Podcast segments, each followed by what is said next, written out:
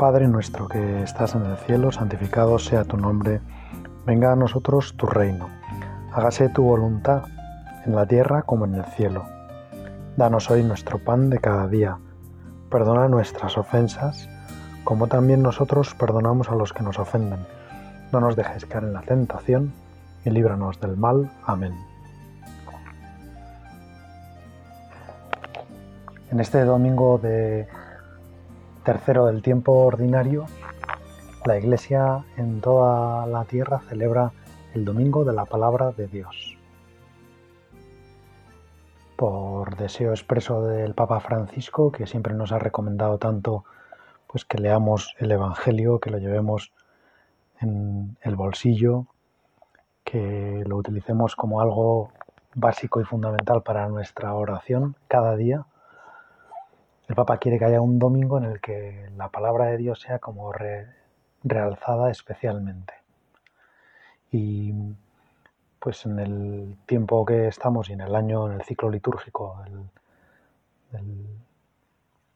del ciclo B, nos toca un Evangelio de San Marcos muy breve pero precioso. Dice así, después de que Juan fue entregado, Jesús se marchó a Galilea a proclamar el Evangelio de Dios. Decía, se ha cumplido el tiempo y está cerca el reino de Dios. Convertíos y creed en el Evangelio.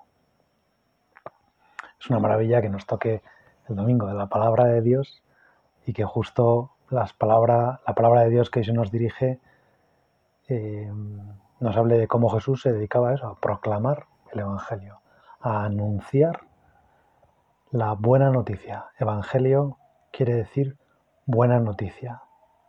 Dios que viene a salvarnos y nos pide que nos convirtamos, que salgamos de las antiguas formas de comportarnos porque ahora tenemos una buena noticia. Ahora se nos ha entregado una maravilla que es el reino de Dios, la presencia de Dios en medio de nosotros, Jesús camina con nosotros, con cada uno. Por eso, bueno, ante este domingo, ante este Evangelio, ante la palabra de Dios que se nos entrega, queremos asombrarnos, no darla por supuesto, conocemos el Evangelio fenomenal y ya no hay escenas que nos sorprendan por finales inesperados, pero queremos como agradecerlo otra vez, asombrarnos y agradecerlo. Gracias Señor, porque tenemos tu palabra. Recuerdo haber oído contar que un obispo decía que cuando leyéramos el Evangelio si a lo mejor no nos veía nadie, digo, por no llamar la atención o, incluso si nos veía alguien, no pasa nada, pues tampoco si lo queremos hacer, pero que hiciéramos eso que el sacerdote hace después de leer el Evangelio en la misa, que es besarlo. Es palabra de Dios. Esto es lo que Dios nos dice. Este es el mensaje de Dios. Este es una buena noticia que me da Dios. Por eso lo beso con señal de respeto, de cariño, de agradecimiento. ¿Cuántas veces nuestros padres o un tío o, alguien nos dan un regalo y inmediatamente lo que nos sale es como corresponderle con una manifestación de afecto? Un beso, un abrazo, una mirada, un buen apretón de manos. Pues nosotros queremos hacer así. También a veces pues muchos leemos el Evangelio en el móvil o en la tableta. Y quizá también podemos hacerlo hasta físicamente, pues cuando leamos el trozo del Evangelio, besarlo. Si no llama la atención, lógicamente estamos solos o si... Besar esa palabra, ese mensaje que se nos ha dado, porque es tan maravilloso, siempre es un mensaje de paz, de gozo, de alegría, de comprensión de entusiasmo, un mensaje de esperanza, un mensaje positivo que nos levanta de donde estemos postrados para decirnos, Dios te ama, Dios te quiere, Dios vive, Dios te salva, tu vida le importa, lo que hoy te sucede no es indiferente para Dios. Por eso, Señor, gracias. Gracias por cada mensaje, por cada vez que te preocupas de nosotros, nos mandas un mensaje, nos transmites algo de tu cariño. Es, una constante en las palabras del Evangelio que Jesús una y otra vez repite, he venido para salvaros, he venido para encontrarme con vosotros, he venido para acompañaros, he venido porque me encanta estar con vosotros. He venido a cumplir eso que dice la Sagrada Escritura en el libro de los Proverbios, si no me equivoco, que las delicias de Dios son estar con los hijos de los hombres. Y a Jesús, a Dios, lo que le gusta es estar con nosotros, estar conmigo, no en general con los hombres. A Dios le encanta estar conmigo. Por eso Dios trata de hablarme, por eso Dios trata de comunicarse conmigo, de transmitirme todo su cariño, de plantearme también preguntas de el Evangelio es diálogo, es buena noticia, pero una buena noticia que es diálogo, en el que, en el que Jesús, que es el interlocutor principal, entra en diálogo conmigo y también me escucha, precisamente porque escucha lo que yo le digo, lo que yo le planteo, lo que yo le pregunto. El Evangelio es también, es a la vez respuesta, respuesta a todos nuestros interrogantes, Señor, ¿qué quieres de mí? Y tú en el Evangelio me lo respondes, me lo dices. Señor, ¿qué me pasa? Y tú en el Evangelio me respondes, me lo explicas. Señor, ¿qué necesita mi vida para, para ser plena, para estar realizada, para tener sentido? Y tú en el Evangelio me das respuesta. Por eso el Evangelio es diálogo, no es solamente un texto, como si dijéramos, normativo que explica algo de forma unilateral. El Evangelio es una palabra viva, porque es Jesucristo, porque es la palabra de Dios, que es algo vivo, tiene un mensaje para mí, que me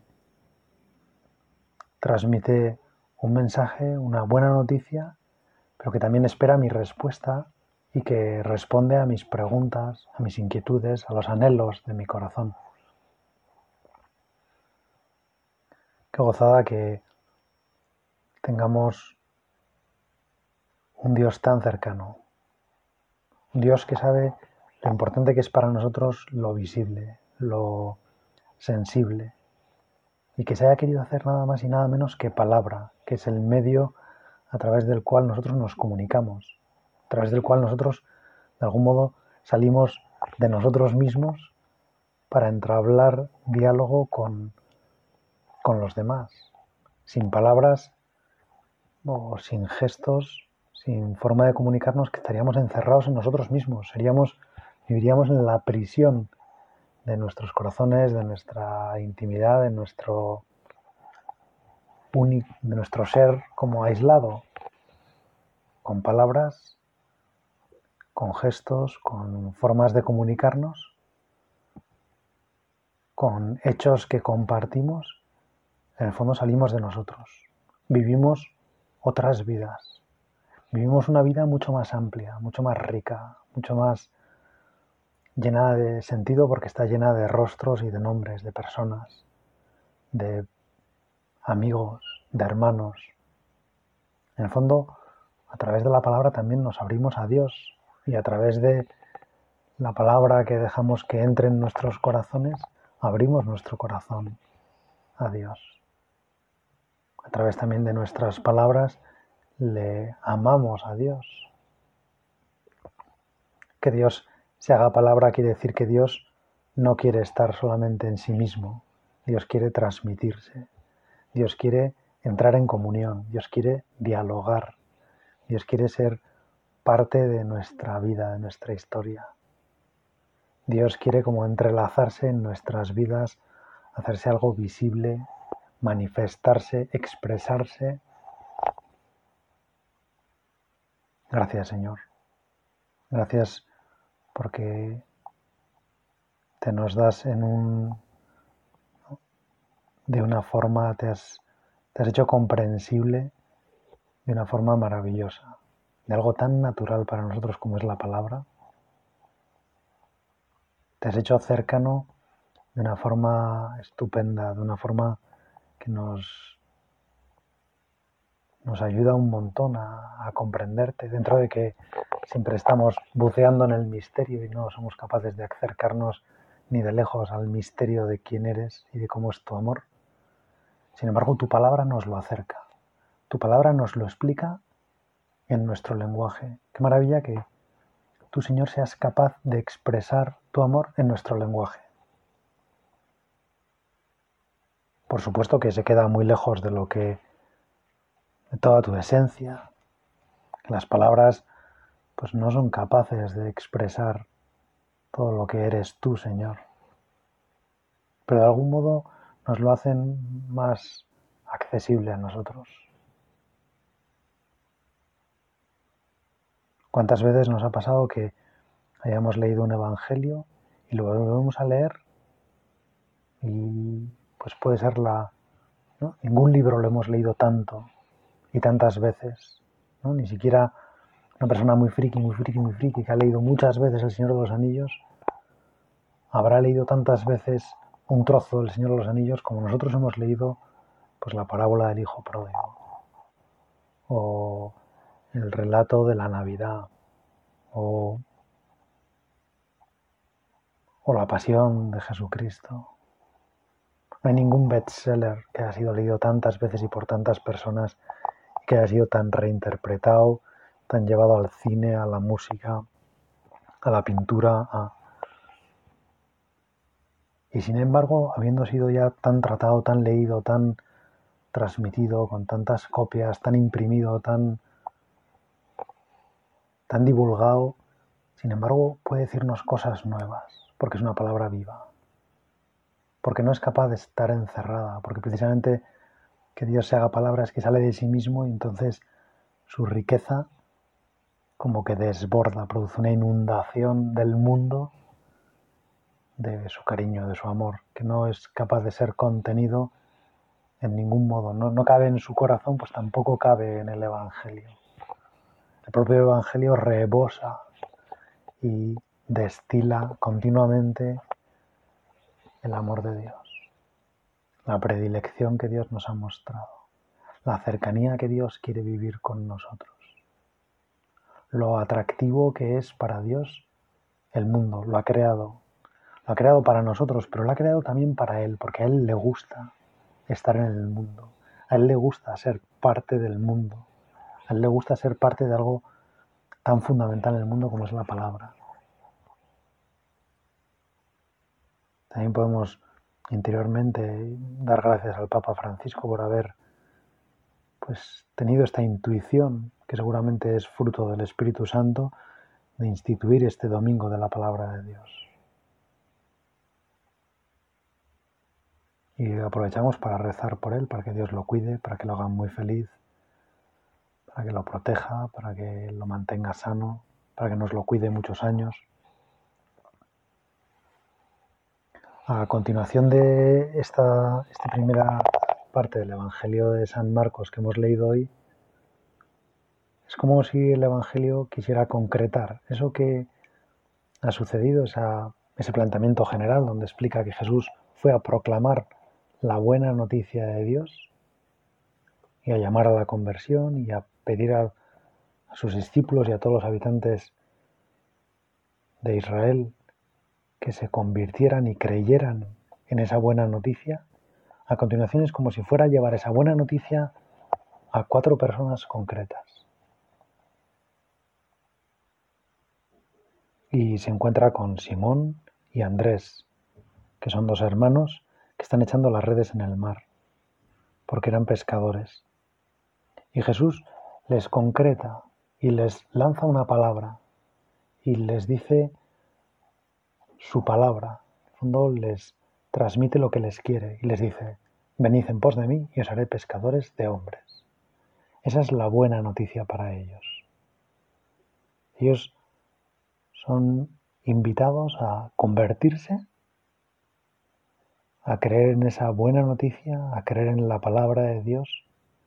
Y dice el Evangelio, la siguiente palabra que utiliza el Evangelio es inmediatamente dejaron, es un punto y seguido incluso, dejaron las redes y lo siguieron. Siete palabras para eh, responder a esas palabras de Jesús, esa invitación, inmediatamente dejaron las redes y lo siguieron. ¿Qué tendría, Señor, tu palabra para que estos hombres dejaran todo lo que tenían y se fueran y creyeran en tu palabra? ¿Qué tenía tu palabra frente a su experiencia? ¿Qué tenía tu palabra frente a sus redes? ¿Qué tenía tu palabra frente a su seguridad, a su barca, a sus redes, a su trabajo, a su futuro, a su sustento? ¿Qué tenía tu palabra, Señor, para que rompieran con todo eso, lo dejaran de lado y se fueran contigo y se fiaran de esa promesa que les estabas haciendo? Les ibas a convertir en pescadores pero en pescadores de algo mucho más maravilloso.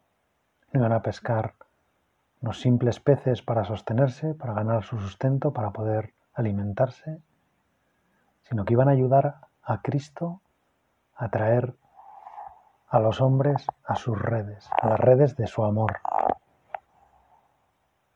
a las redes de su reino. ¿Cómo diría el Señor esas palabras? ¿Cómo sería la voz de Jesús que pronuncia esa palabra, esa, esa buena noticia para Pedro y Andrés, que les anima absolutamente a confiar en ella y a lanzarse, a dejarlo todo e irse con Jesús,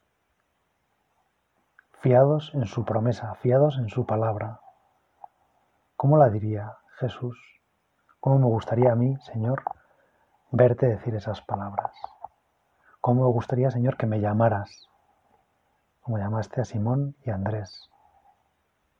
¿Cómo me gustaría, Señor, que me prometieras que voy a pescar hombres, que te voy a ayudar a hacer la redención, que cuentas conmigo para atraer a otros a tu barca, a tu reino, para hacerlos felices, que me quieres como instrumento de tu felicidad, de tu salvación, de tu alegría, de tu mensaje, de tu evangelio, que me quieres hacer servidor del evangelio. ¿Cómo me gustaría, Señor, tener la capacidad de llevar esa palabra tuya hasta el último rincón de la tierra? ¿Cómo me gustaría, Señor, que fueras tú el que hablaras por mí? el que te sirvieras de mis palabras, de mis gestos, de mi alegría, de mi sonrisa, para llevar tu alegría, tu buena noticia, tu promesa, tu sorpresa, tu lotería, esta suerte maravillosa a todos los rincones de la tierra. Y no contento con eso, sigue el Señor y un poco más adelante, con esa visión tan escueta que siempre da San Marcos de todos los sucesos, vio a Santiago, el de Cebedeo, y a su hermano Juan, que estaban en la barca repasando las redes. Y también con pocas palabras lo resuelve. A continuación los llamó. Volvió a decirles lo mismo, venid. Santiago, Juan, venid conmigo. Y la respuesta es igual de rápida. Dejaron a su padre Cebedeo en la barca con los jornaleros y se marcharon en pos de él.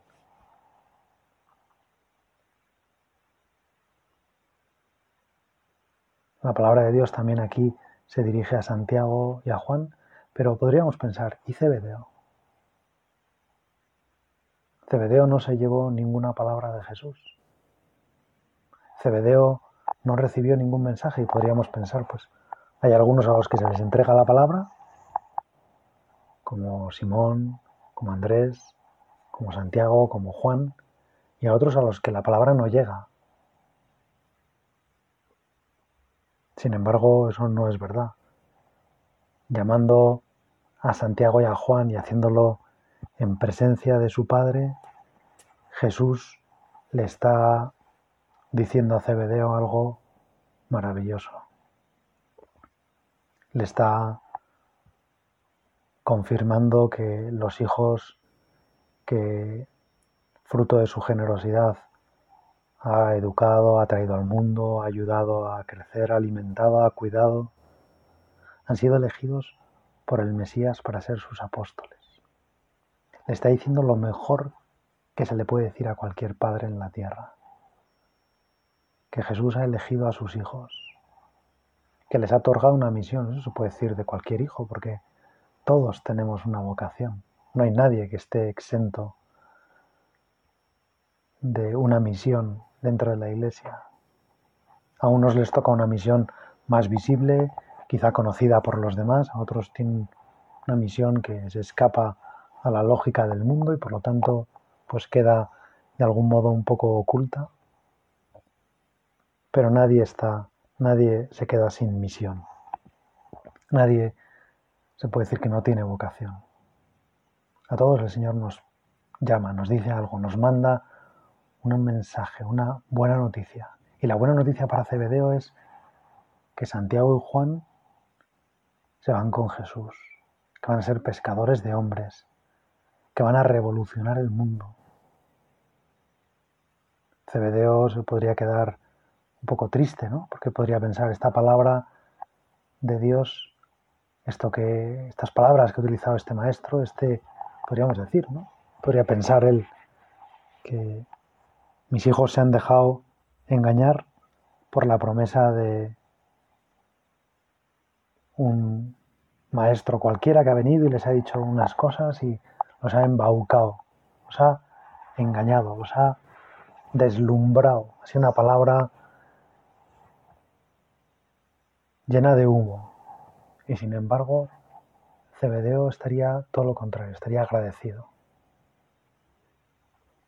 Cebedeo disfrutó muchísimo, era lo mejor que le podía pasar. Que Jesús en persona fuera hasta su barca para invitar a sus dos hijos, que era lo que más quería Cebedeo en el mundo, mucho más que sus barcas, mucho más que sus redes, mucho más que sus pescados, mucho más que su negocio, a los que quería era a sus hijos, para los que trabajaba era para sus hijos. Pues Dios le pidió a Cebedeo lo mejor. Le pidió en el fondo su vida, porque su vida era sus hijos, sacar adelante a sus hijos. Y por eso a estos cinco personajes que aparecen hoy, Cebedeo quizá de forma un poco más lateral, pero a estos cinco personajes, la palabra de Dios hoy podríamos interpretarla como una palabra exigente. A todos la palabra de Dios les pide que cambien, que se conviertan. Y podríamos decir, no sé si realmente yo percibo siempre la palabra de Dios como una buena noticia. No sé si realmente siempre creo en el Evangelio. O a veces pienso que lo que me ha venido es una maldición. Que Dios de algún modo, cuando viene a pedirme algo, o a mostrarme algo, a sorprenderme o prometerme algo, lo que me promete es renuncia, cárceles, odio, cruz.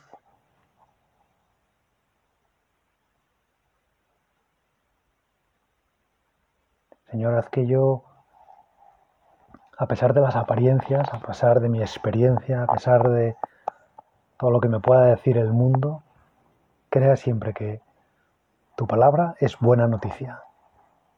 Que yo la acepte, la reciba y la acoja como buena noticia, como sorpresa, como algo que me alegra, algo que me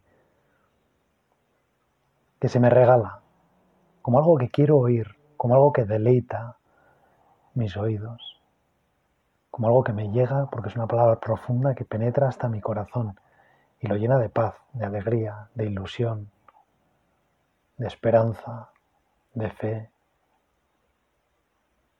de sentido. Y por eso, Señor, que siempre te agradezca, ¿no? Las palabras que decimos al final de la lectura del Evangelio cada domingo manifiestan este agradecimiento. Palabra del Señor. Gloria a ti, Señor Jesús. Es como, gracias, Señor. Seas alabado, seas bendecido por lo que nos has regalado. No le decimos a una persona que nos ha hecho una faena, no le decimos, gloria a ti, sino que le maldecimos, le decimos, pues eres maldito, ¿no? Mal a la hora en la que has venido. Justo con la palabra del Señor respondemos lo contrario. Gloria a ti, Señor Jesús. Qué maravilla, Señor, que hayas venido. Qué maravilla que nos hayas regalado. Cuánto te queremos honrar. Cuánto te queremos alabar. Cuánto queremos bendecirte y bendecir tu nombre porque nos has regalado esta maravilla, esta promesa, esta buena noticia. Qué suerte tenemos, Señor, que has venido a traernos estas buenas noticias. Qué suerte contar con un mensajero como tú, que nos trae solo buenas noticias. Señor, nunca de ti nos llegan malas noticias. Nunca de ti nos llegan calamidades.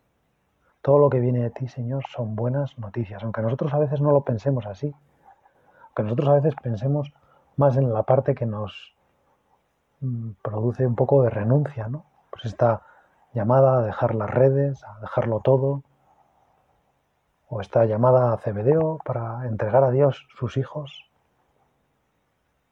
Señor, yo quiero descubrir que siempre tu palabra es buena noticia y recibirla siempre como buena noticia y buscarle el punto en que es buena noticia para agradecértela, para comprenderla bien, para no frustrarme ante lo que tú tratas de decirme. ¿Cuántas veces nosotros, cuando hablamos con otras personas, no transmitimos buenas noticias? ¿Cuántas veces nuestras palabras causan disgusto a otras? ¿Cuántas veces matan la esperanza? ¿Cuántas veces eh, enfrentan? ¿Cuántas veces son palabras que cancelan el diálogo? Porque a partir de esa palabra deja de haber diálogo entre dos personas. Yo te pido, Señor, que lo mismo que tu palabra es siempre buena noticia, yo siempre dé buenas noticias. Incluso aunque a veces tenga que corregir, aunque a veces tenga que pedir perdón por palabras que he dicho que no eran buena noticia. Incluso aunque a veces tenga que arrepentirme de, de cosas que he hecho. Que todas mis palabras sean de buena noticia. Que todas tus palabras, mis palabras sean como las tuyas, Señor todas mis palabras sean un regalo, sean un don para los demás. Que si no voy a decir una palabra que es buena noticia, me la calle, la hable contigo. Si tengo alguna preocupación, porque bueno, cuando transmito una preocupación a otra persona, también eso es una buena noticia, porque es una buena noticia en que confiamos en esa persona y lo que le manifestamos eh, es como fíjate, estoy mal, me siento mal porque me preocupa esto, ha sucedido esto que me llena de tristeza. Bueno, pues es una buena noticia, es una buena noticia de la amistad que tienen con nosotros, es una buena noticia de que compartiendo las penas, las penas se dividen, es una buena noticia de la confianza, de... Señor, que todas mis palabras sean buenas noticias. Que mi palabra se parezca cada vez más al Evangelio, a la alegría de que ya está el reino aquí, que está cerca, que se ha cumplido el tiempo, que no tenemos que esperar más, que es una realidad que tú nos amas. Pues Señor, ayúdame a descubrirlo esto, cada vez que leo el Evangelio, cada vez que te haces presente en mi vida, cada vez que lo escucho en misa sobre todo, que yo pueda repetir muchas veces gloria a ti, Señor Jesús, y que me enseñe tu madre, que tantas veces meditó tus palabras, que se hizo una experta en tu palabra, que recibió tu palabra como la gran noticia que le cambió la vida, que yo sepa acogerla como ella la cogió, con un corazón como el suyo, abierto, asombrado, dispuesto a agradecerla hasta el infinito. Gracias, Madre mía, gracias Jesús, por esta palabra maravillosa que nos has dado. Dios te salve María, llena eres de gracia, el Señor es contigo. Bendita tú eres entre todas las mujeres y bendito es el fruto de tu vientre Jesús. Santa María, Madre de Dios, ruega por nosotros pecadores, ahora y en la hora de nuestra muerte. Amén.